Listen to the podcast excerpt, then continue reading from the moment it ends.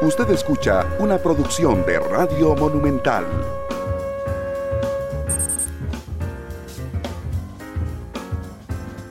Monumental.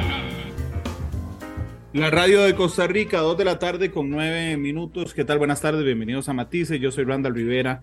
Les agradezco enormemente que nos acompañen hoy en Matices.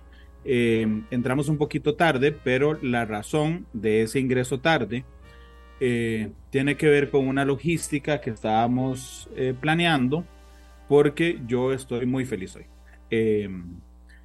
les quiero contar que uno de mis autores favoritos es Juan José Benítez y hoy tengo la oportunidad de la vida de entrevistar a el señor Benítez que de hecho creo que ya está conmigo. Yo iba, yo iba a arrancar el programa mandando a corte comercial. Eh, pero creo que si ya nos están escuchando, inicio de una vez. Em, nada más permítame, listo. Ahí están escuchándome. Ok. Les decía que a lo tico, yo hoy estoy realizado. Resulta que cuando yo tenía 17 años, iba saliendo del colegio, este, me prestaron cinco libros que encontré en la casa de quien a la sazón sería el abuelito de mis hijos. Y decía caballo de Troya. Y resulta que yo le pedí a don Fernando que si me prestaba la saga. Y me dijo, sí, llévatela. Yo estaba saliendo del colegio para entrar a la universidad. Estaba justamente en esas vacaciones de diciembre a marzo que entrábamos en la Universidad de Costa Rica. Y bueno, en esos tres meses me leí en 1999 los cinco libros, así completos. Y resulta que a mí me impresionó tanto que desesperadamente intenté buscar el 6 en Costa Rica, porque habían salido seis entregas a esa fecha. No lo encontré en Costa Rica, fui a entré a la universidad, lo encontré una copia en una en una de las bibliotecas de la Universidad de Costa Rica, le saqué copia completa, me lo absorbí completamente, Caballo de Troya 6. Después me lo leí. Después en 2005, el día que nació mi hijo mayor, estaba yo en el hospital recibiendo su nacimiento. Cuando salí del nacimiento, vi a una persona a mi lado leyendo Caballo de Troya 7. Entonces le pregunté, ¿y a dónde lo consiguió? Y me dijo, acaba de llegar a la librería tal, entonces salí del nacimiento de mi hijo a comprarme el caballo de Troya 7 y así ha sido mi vida. Pues resulta que hoy este, yo me topo con mi enorme orgullo entrevistar a uno de mis autores favoritos, que es Juan José Benítez, que está en Costa Rica, a quien saludo con un enorme aprecio. Don Juan José, bienvenido a Matices, ¿cómo le va?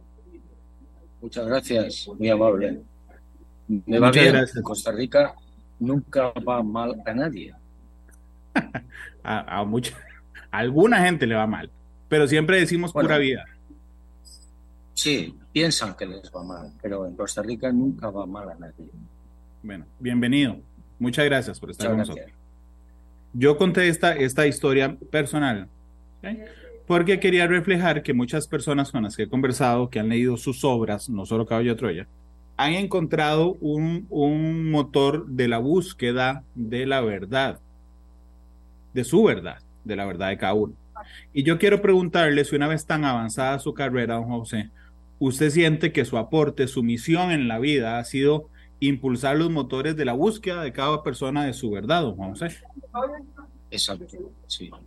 Sí, estoy convencido de que, bueno, uno de mis, una de mis misiones en la vida, en el trabajo, era publicar esa vida de Jesús de Nazaret, que es mucho más lógica, muchísimo más bella y más esperanzadora de lo que nos ha contado siempre la religión.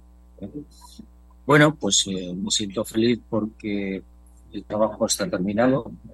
Caballo de Teoría 12 Belén es el final y, y me siento muy aliviado. Han sido 40 años de trabajo. Esta es la última entrega. Belén, Caballo Troya 12, es la última entrega. Eh, queda una información por sacar que no sé cuándo se publicará. Se titula Rayo Negro, no tiene nada que ver con Caballo de Troya y es una experiencia que tuvo Jesús de Nazaret durante dos años y pico antes de la vida de predicación. Año 25, más o menos.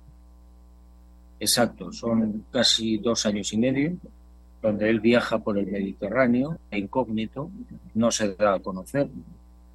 Pero bueno, es, son una serie de experiencias muy, muy bonitas, muy interesantes. ¿Cómo decidió cuándo terminar? Bueno, yo recibí una información a lo largo de una serie de años y con Caballo de Troya 12 se termina. Bueno, en realidad se terminó con el 11. Lo que pasa es que Caballo 12 de Belén son unas páginas que hubo que sacar del Caballo de Troya 9, porque era un, es un libro muy voluminoso. tiene como 1070 páginas, si no me falla mi memoria. Sí, más de 1100. Yo leí, yo, yo leí suyo un libro que se que publicó antes de Caballo de Troya 1, que se llamaba Los astronautas de Yahvé, si no me falla la memoria tampoco. Sí. Y un año, año y, medio después, usted publica Caballo de Troya 1. Cuando yo leí los dos libros, yo dije, algo le pasó en la vida a este hombre porque hay una diferencia fundamental entre lo que sostiene en uno de sus libros, Los astronautas de Yahvé, y en lo que sostiene después, en algunos datos importantes, como por ejemplo la edad, no sé, recuerdo la edad de José, por ejemplo, es uno de los datos importantes de una diferencia fundamental. ¿Qué fue, si nos comparte, por favor, eh, yo supongo que ha dado millones de entrevistas, pero si le comparto para Costa Rica, ¿qué, ¿qué fue lo que pasó en ese intermedio que le permite publicar la saga que termina ahora, Caballo de Troya, no sé? Bueno, Los astronautas de Yahvé efectivamente es un libro anterior a Caballo de Troya y yo lo que hago ahí es una especulación, es pura teoría, sobre lo que pudo pasar con, con Yahvé. Pero es una especulación personal, que es una consecuencia de la investigación en lo que llaman los evangelios apócrifos. Después llega Caballo de Troya, que es una información que a mí me entrega un ex oficial de la Policía Aérea Norteamericana sobre la vida de predicación, la infancia y la juventud de Jesús de Nazaret. En el primer caso, los astronautas de Yahvé es pura especulación. En el segundo caso, el caballo de Troya, es una información que supuestamente eh, corresponde con un proyecto secreto norteamericano. Pues yo podría suponer que según el autor, los astronautas de llave de ficción, basado en el, en el análisis de los evangelios apócrifos, y Caballo de Troya es no ficción. Exacto. Exacto. Ya. Eh, los, los, astronautas de llave es ficción sobre los llamados evangelios apócrifos, que no tienen mucha credibilidad. ¿eh? Por lo menos yo creo que no la tienen. Y Caballo de Troya está basado en un proyecto y la lógica, la belleza eh, de Caballo de Troya vamos, a mí me asombraron, ¿eh? porque es lo que probablemente sucedió. Con, ¿hay, ¿Hay alguna parte del diario que quedará sin publicar? Es decir, que usted, que usted decide esto no se publica. O, o, o con Caballo de Troya 12 termina exhaustivamente hasta la última página del diario que le entregó a usted un ex, ex piloto de la USAF está publicado todo. Yo no me he quedado con nada, no he suprimido nada, no he añadido tampoco. Lo que a mí me entregaron es lo que yo he publicado. ¿El diario original aún lo conserva usted? ¿El que usted recibió? Sí, claro. Hay dos copias. Igual, en, en Caballo de Troya 1, creo que en la en la parte en la, que, en la que nos cuenta la historia de cómo lo consigue, usted termina advirtiendo que va a guardar dos copias de ese diario, efectivamente. Eh, sigue siendo así, no ha sacado más copias, decidió a quién se lo dejará cuando parta. ¿Qué pasa con ese material, don José? No, eh, yo lo pensé bastante y decidí al final que no era prudente publicar los diarios originales. ¿Por qué? Porque se encendería de nuevo una polémica. Habría gente que pensaría que eran auténticos, gente que pensaría que no, y al final lo que provocaría sería desviar la atención del mensaje fundamental, que es la vida de Jesús de Nazaret. Entonces, como no quiero que se desvíe la atención, en, principio, por mi parte, no se va a publicar nunca los originales. Ok. Curiosamente es el mismo principio que usted sostiene por el que no va a publicar los, los originales, por los que leyendo sus libros entendemos por qué Jesús de Nazaret no dejó nada por escrito. Insiste en que eso desviaría la atención sobre el material escrito y no sobre su mensaje, que finalmente, insisto, según sus escritos, fue lo que pasó de alguna manera con la resurrección. Bueno, eh, Jesús no dejó nada escrito de su puño y letra, creo yo que con mucha inteligencia, porque si él hubiera dejado escrito algo eh, sobre su persona, su mensaje, etcétera, o su pensamiento, hubiera provocado una polémica permanente quizá guerras permanentes. ¿Por qué? Pues porque unos lo interpretarían de una manera y otros lo interpretarían de otra. Entonces, inteligentemente no dejó ningún escrito, de la misma manera que no dejó descendencia, por las mismas razones. Cuando usted nos explica que eso levantaría un polvorín, digamos, la publicación de los diarios original, yo le quiero decir, yo nací en 1982. es decir, yo nací un año después de que usted publicó el primer libro.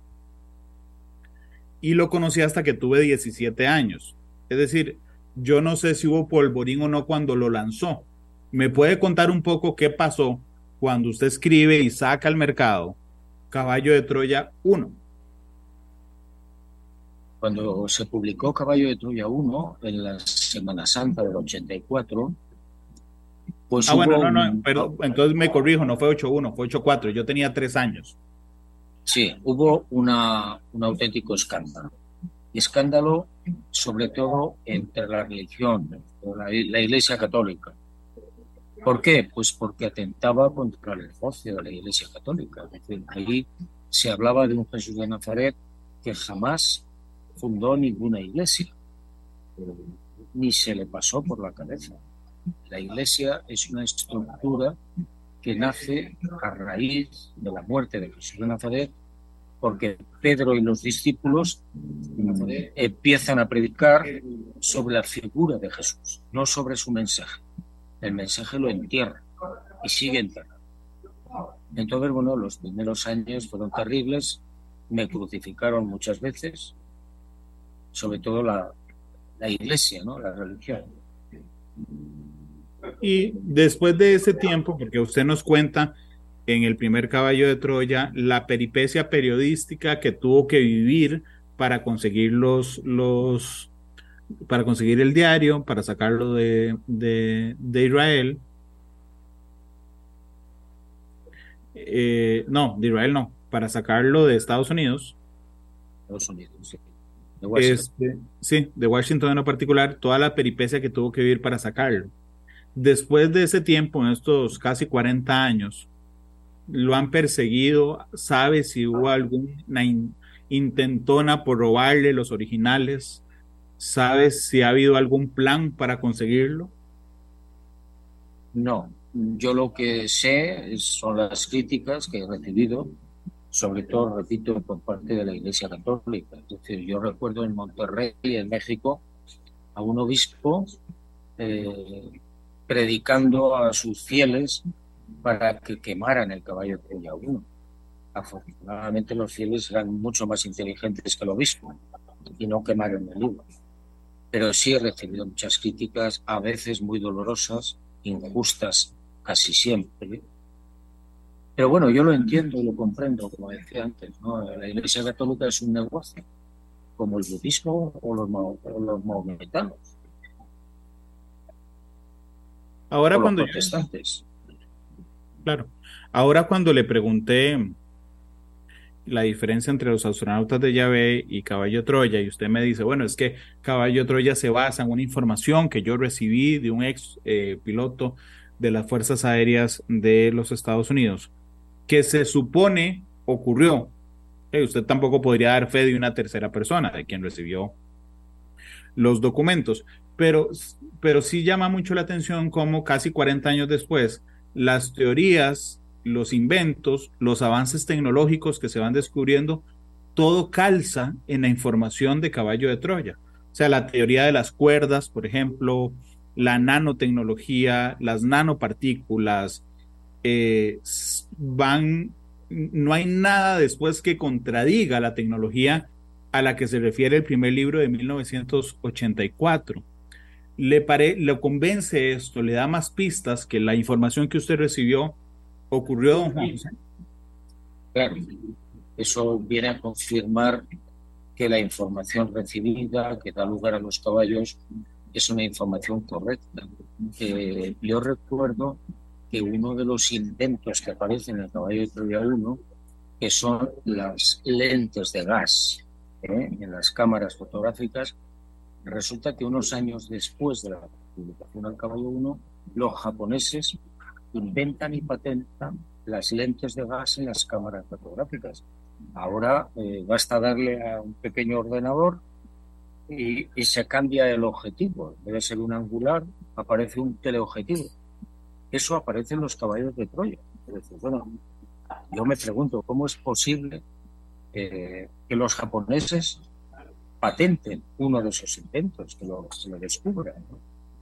Y como eso hay, si no recuerdo mal, una treintena de inventos en Caballo de Troya 1 que no se han descubierto, entre comillas, que no han salido a la luz. Sí, que no han salido a la luz, podría ser lo, lo, lo, lo correcto. Cuando una, una de las dudas existenciales que tiene el protagonista del diario es porque él. O sea, porque Jason o Jason, es que ayer, ayer estaba viendo algunos videos al respecto y le decían Jason, yo le digo Jason desde que lo leí la primera vez. Jason se pregunta, ah bueno, que nunca más le diré Jason. Este, cuando Jason, una de las dudas que, persigue en, todo, en toda la saga Jason es porque él, porque entre toda la humanidad que ha existido durante todos los años, porque él tuvo que recibir la misión y registró la información. Juan José Benítez se ha preguntado por qué él y a qué respuesta ha llegado después de casi 40 años, don Juan José. Bueno, el mayor explica en el día, el día del relámpago, si no recuerdo mal, que durante un tiempo él estuvo pensando en algunos periodistas norteamericanos para pasar la información, pero llegó a la conclusión, así lo cuenta él, de que estos periodistas súper famosos estaban muy influidos por la política y que probablemente esa información sobre Jesús de Nazaret no iba a ser bien acogida. Bueno, eso es lo que él cuenta, ¿eh? eso es lo que él explica Posteriormente, cuando yo ya estoy presentando un libro en México, es cuando él ve el programa de televisión de Jacobo Zabludowski y queda un poco bastante impactado por el interés que yo tenía por Jesús de Nazaret. Esa es la razón, entiendo yo, que le movió a llamarme. Cuando usted, usted recuerda el rostro del mayor. ¿El rostro? Sí, claro. Yo tuve la entrevista, tuve varias entrevistas con él, especialmente en Chichen Itza, en el Yucatán. Y bueno, pues al principio yo no sabía muy bien de qué iba aquello. Pensé que tenía relación con el fenómeno ovni por el hecho de ser ex oficial de la Fuerza Aérea Norteamericana. Lo primero que pensé.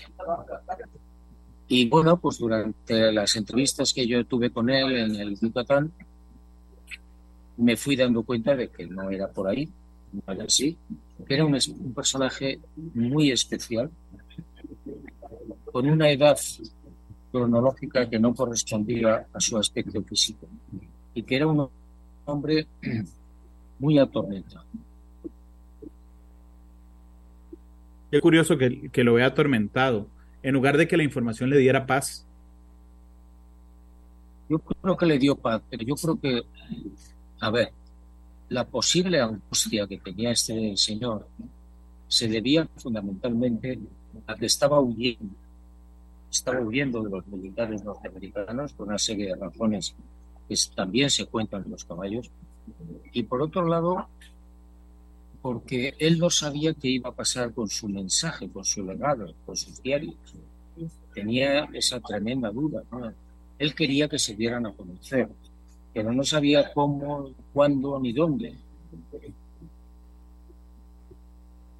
Eh, vamos a ver, cuando usted recibe la información, supongo, supongo yo, que la información viene, el, el diario viene escrito cronológicamente. ¿Cómo, ¿Cómo decide usted qué quiebres hacer de información en el sentido de decir, este va en un libro, este lo cuento después en otro libro, de este libro saco tal cosa?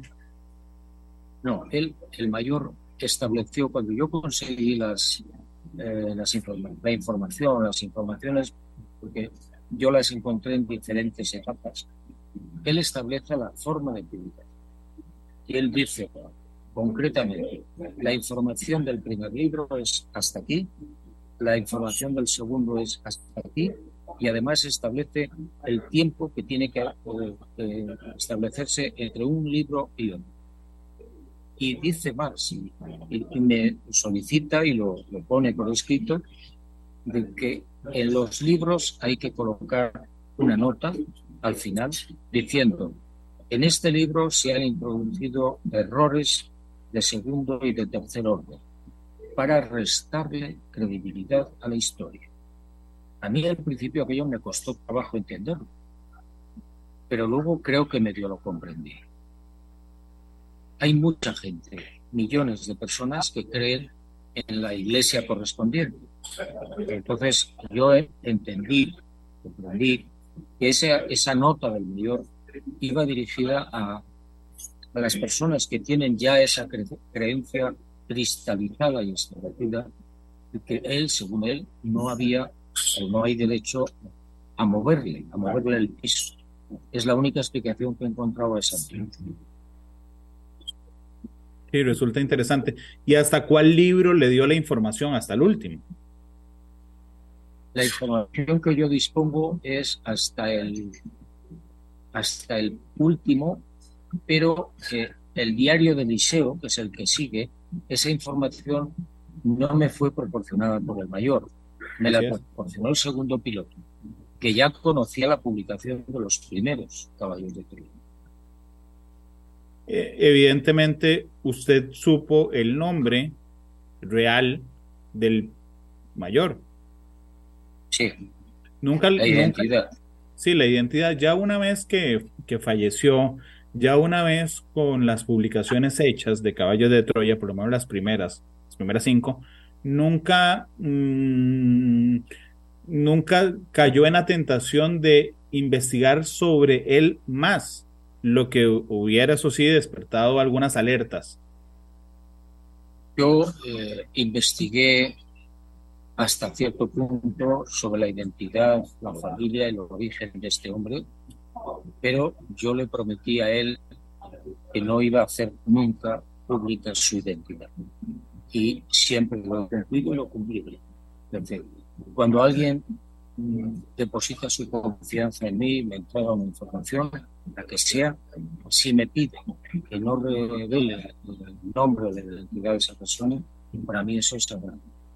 Y yo me moriré sin revelar jamás la identidad de la, del, mayor, en este caso, de la persona que me pide que mantenga en, anonimato la identidad del, señor presidente.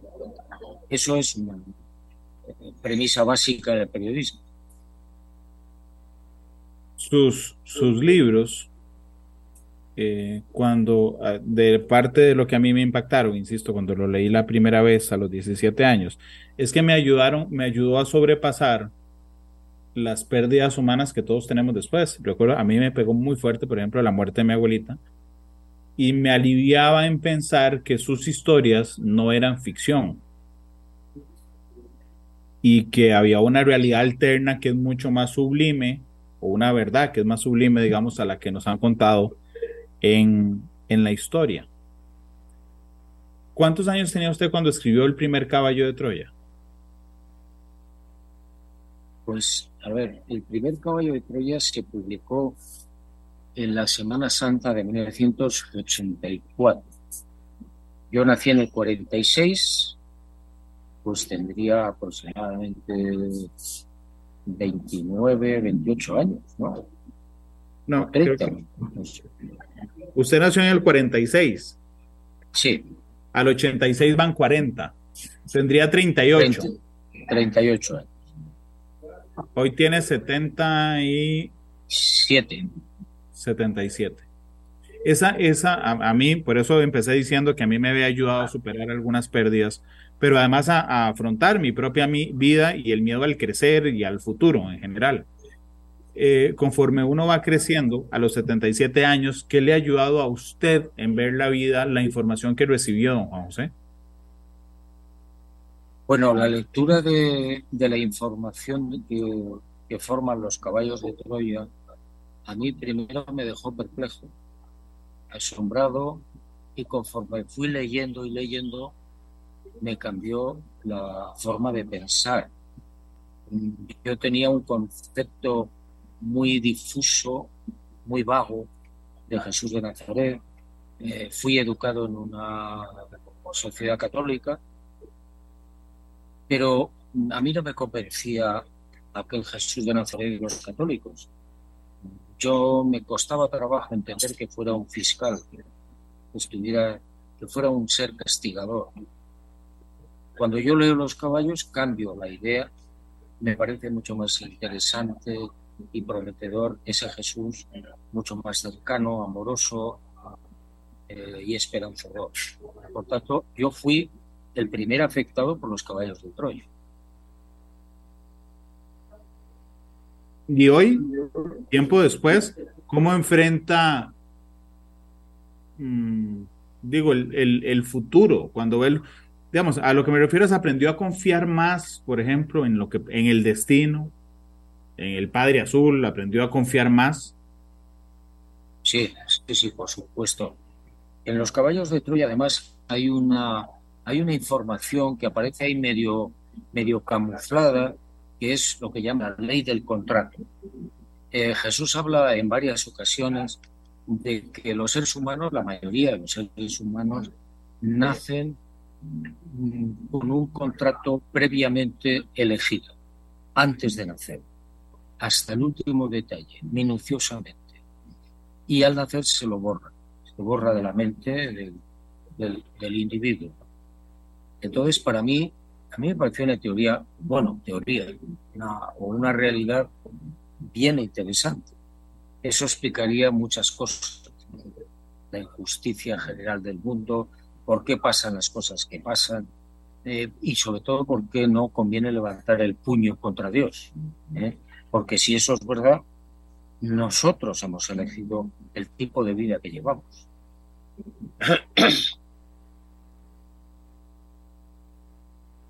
Es, es, eh, y además explicaría por qué hay malos. No solo hay maldad, sino hay malos. Claro, malos y muy malos. Eso significaría, establecería que, bueno, el mal y el bien forman parte de un fuego que no comprendemos. Yo al menos no lo entiendo del todo. Pero la maldad y los malos formarían parte del, del cuadro general, del desarrollo general de la vida en este planeta. Eso no significa que después sean castigados. Y es una de las cosas más eh, desconcertantes que habla, de la que habla Jesús de Nazaret en los caballos de Troya. Los malos cumplen un trabajo, cumplen un papel, a veces dificilísimo, y por tanto no van a ser juzgados como tales. En realidad nadie va a ser juzgado. Porque ya no existe la figura del fiscal. Sin fiscal no hay juicio. Claro, es que Jesús de Nazaret, los caballeros de Troya, plantea algo muy interesante, que es nosotros vivimos la experiencia en la tierra, en la materia, para experimentar todo tipo de, del tiempo, las enfermedades, la alegría, el poder, la pobreza, etc. Y una vez que se ha experimentado, que se ha tenido esas experiencias, esas cadenas de experiencias, uno regresa, muere y regresa a, su verdadera casa. Y no es juzgado por el hecho de vivir una cadena de experiencias. No, no le resulta, después de haber leído la información, no le genera ansiedad volver a la casa de la que no se acuerda.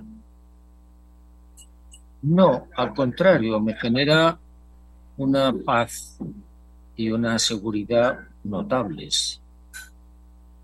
¿Por qué? Pues porque en cambio las religiones en general no te dicen eso. Las religiones te dicen, bueno, tienes que ser bueno porque si no, si eres malo, ya sabes a dónde vas a ir. Pero es que eso es falso. Sin embargo, este otro mensaje a mí me da una enorme seguridad, una enorme paz y una enorme tranquilidad. Yo sé que estoy aquí viviendo una cadena de experiencias de todo tipo y que cuando termine, cuando pase al otro lado, seguiré vivo en mi verdadera casa. Ok, caballo de Troya termina. Termina la información que usted recibió y que ha consumido más de la mitad de su vida, casi la, prácticamente la mitad de su vida. ¿Qué sigue para Benítez? Pues bueno, tengo muchas investigaciones en marcha, tanto del fenómeno ovni, al que llevo dedicado 51 años, como de la vida después de la muerte, que también estoy investigando desde hace bastante tiempo. Esos dos frentes significan mucho trabajo, mucho esfuerzo, mucha investigación y espero que algunos libros. ¿Cuántos tiene en mente ya? Ahora mismo, escritos, libros escritos, no publicados, hay 33. ¿33? 33. 66 publicados con Belén, 33 en el armario, y novelas, novelas, pues mm, estuve el otro día repasando la lista con, con Inma, con mi esposa, y había 145 que no están escritas.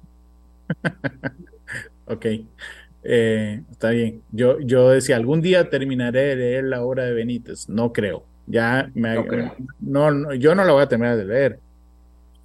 Espero que la termine de escribir. A un libro por año, 33, 33 libros, eh, ya no estaremos aquí. Usted recuerda, yo no lo recuerdo, recuerda si del otro lado se escribe? No tengo ni idea. Podría, digo, podría ser allá.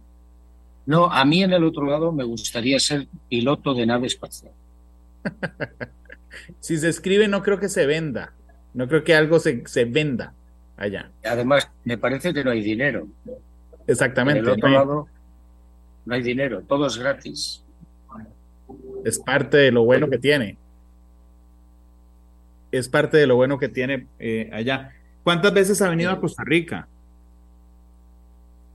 Pues bastantes. Yo recuerdo, me parece que la primera vez fue en 1985.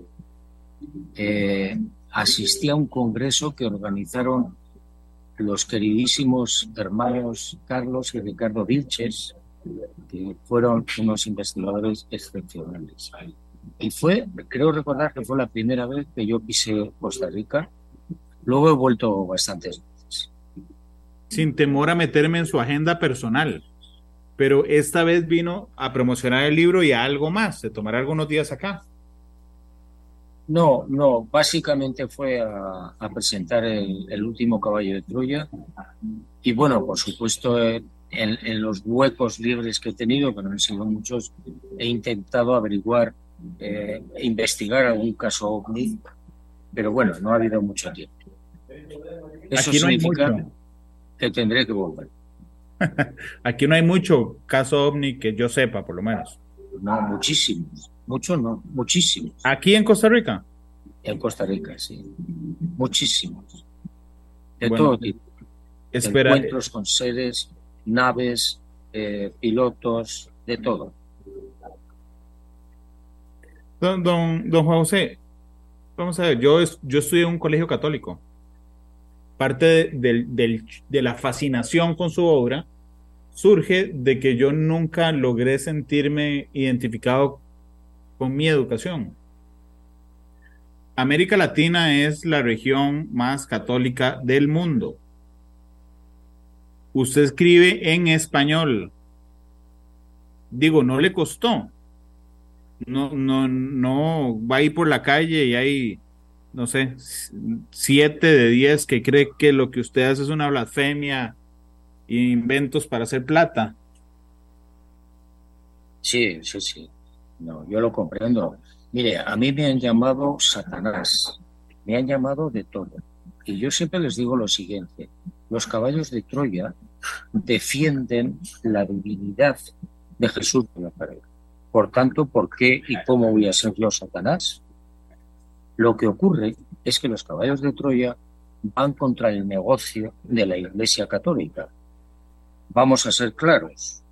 La Iglesia Católica nunca fue fundada por Jesús de es un invento posterior como consecuencia de que aquella estructura se estaba haciendo cada vez más, más grande y necesitaba, como siempre en la, en la sociedad humana, poner límites, poner jerarquías, dogmas, establecer unas normas. Pero a Jesús de Nazaret nunca se le pasó por la cabeza semejante cosa. Las palabras famosas de tú eres Pedro, etcétera, etcétera, están manipuladas. Jesús no podía hacer una cosa así porque hubiera dejado fuera inmediatamente a los que no pensaban de la misma manera. Y Jesús era muy respetuoso, respetuoso con las ideas de todo el mundo. Por tanto, fíjese usted si esto nos llevaría lejos. Por tanto, los sacramentos, la iglesia en su origen, etcétera, etcétera, son falsos, son inventos del ser humano. Cuando usted ve lo que pasa en el mundo, hoy mismo, hoy mismo vemos una represa em, bombardeada en Ucrania que tiene 16 eh, localidades inundadas, vemos una contraofensiva, vemos una crisis de hambruna en el cuerno africano, eh, vemos eh, enfrentamientos humanos por las cosas más sin sentido y estúpidas ¿no, ¿no le parece que en lugar de acercarnos a um, tener conciencia de lo realmente importante que existe después de nosotros, más bien es el momento en que menos presente lo tenemos, don José? Vamos a ver, mire, si comparamos la edad del ser humano con la edad del planeta Tierra, que son 4.600 millones de años. El ser humano tendría una edad de cuatro minutos. ¿Eso qué quiere decir? Pues que somos un bebé, que ni siquiera gatea. Tenemos cuatro minutos de vida. No se le puede pedir ni se le puede exigir a un bebé que se comporte como un adulto. Entonces, la humanidad necesita tiempo, tiempo para poder pensar, reflexionar y darse cuenta de las torpezas que estamos cometiendo. Necesitamos tiempo. Y lo tendremos, según su opinión. No lo sé, no lo sé. No lo sé. Sinceramente no lo sé. Esta sociedad está enferma. Eso está claro.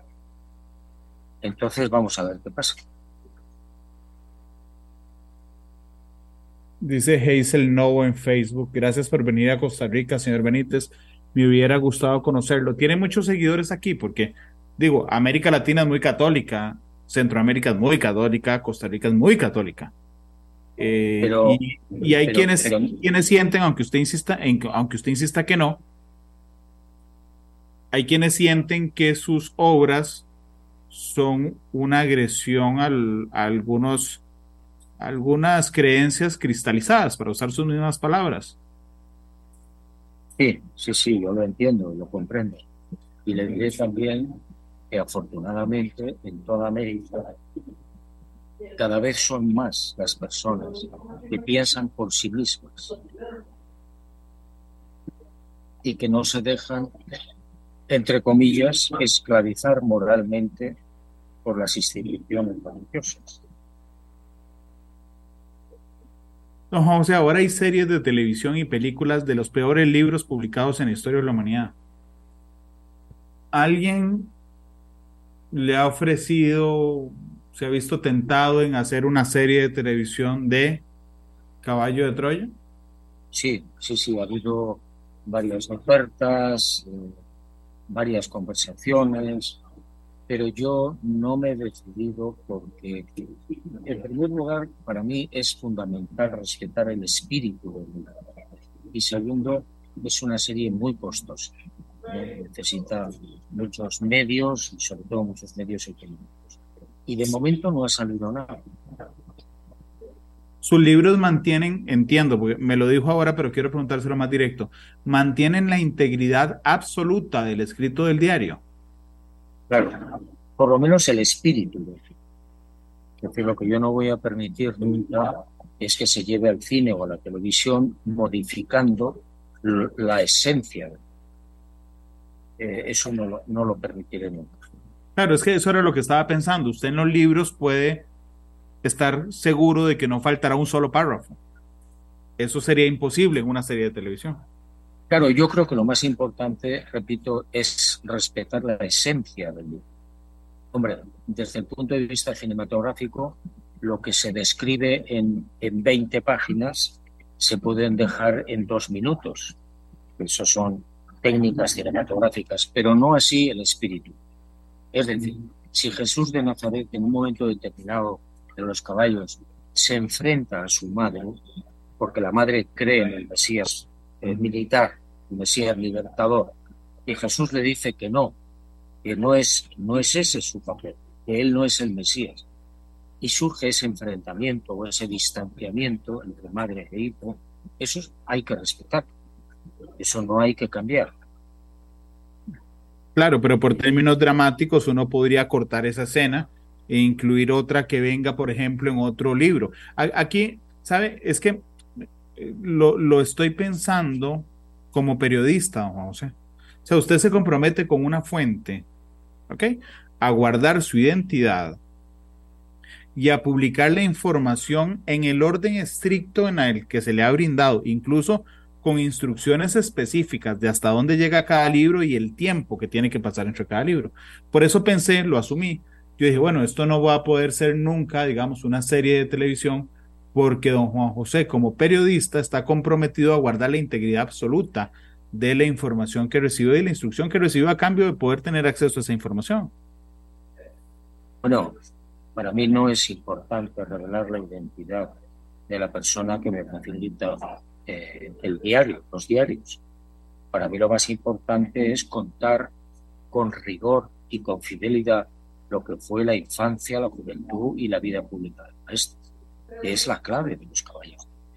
La, clave de los caballos no es quién fue el mayor o quién fue el segundo piloto, no. La clave es contar con rigor cómo fue la vida de Jesús. Me no tiene nada, nada que ver con lo que nos han contado. Me queda un minuto al aire. Como usted conocía como usted conocía la información previa a la publicación, por supuesto, ¿cuál fue el libro que le generó mayor expectativa? Es decir, ¿qué va a pasar cuando la gente lea esto? Sí, lo pensé, lo pensé muchas veces, ¿no? Porque era, era demoledor, es demoledor. Bueno, podría citarle muchos libros ¿eh? donde dice cosas espectaculares, donde ocurren sucesos que no están contados en la Biblia son muchísimos. El, 90% de lo que cuentan los caballos de Troya no está en los evangelios. El 90%. ¿Cuál fue el suceso? Aquí lo estoy encasillando y poniendo en aprietos, pero de todo lo que se dio cuenta, ¿cuál fue el suceso que más le impresionó, más profundamente le impactó? Bueno, a mí me impactó mucho las razones por las que capturan y matan a Jesús de Nazaret. Eh, en los evangelios, si usted se da cuenta, no está muy claro. ¿eh? A Jesús lo, lo prenden, lo capturan, lo torturan y lo matan, lo crucifican. Pero en los evangelios no te explican bien cuáles son las razones. Ni siquiera si es un juicio, ni siquiera que es un juicio montado, que viola la misma ley judía, que han llevado testigos falsos, eso, eso está omitido, eh, tal vez en Juan algunos detalles. Claro, el juicio fue absolutamente ilegal, no se cumplieron las normativas propia, de la propia ley mosaica. Es que los evangelios, se lo vuelvo a repetir, es un desastre, es un naufragio.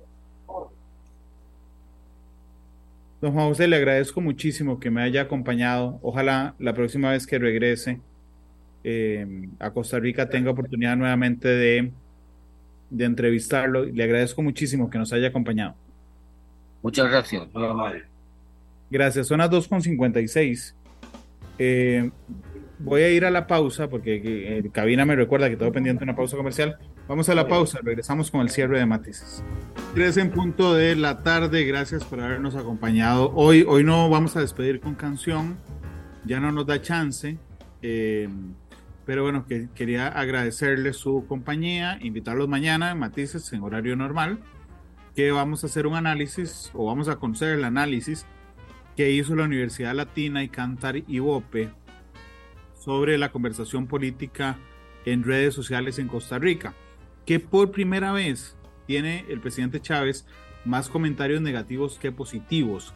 Mm, hablaremos de eso mañana en Matices. Gracias por acompañarnos. Son las 3 con 1. Gracias a Esteban de esta tarde que nos brindó unos minutos. Feliz tarde. Que esté muy bien. Hasta luego.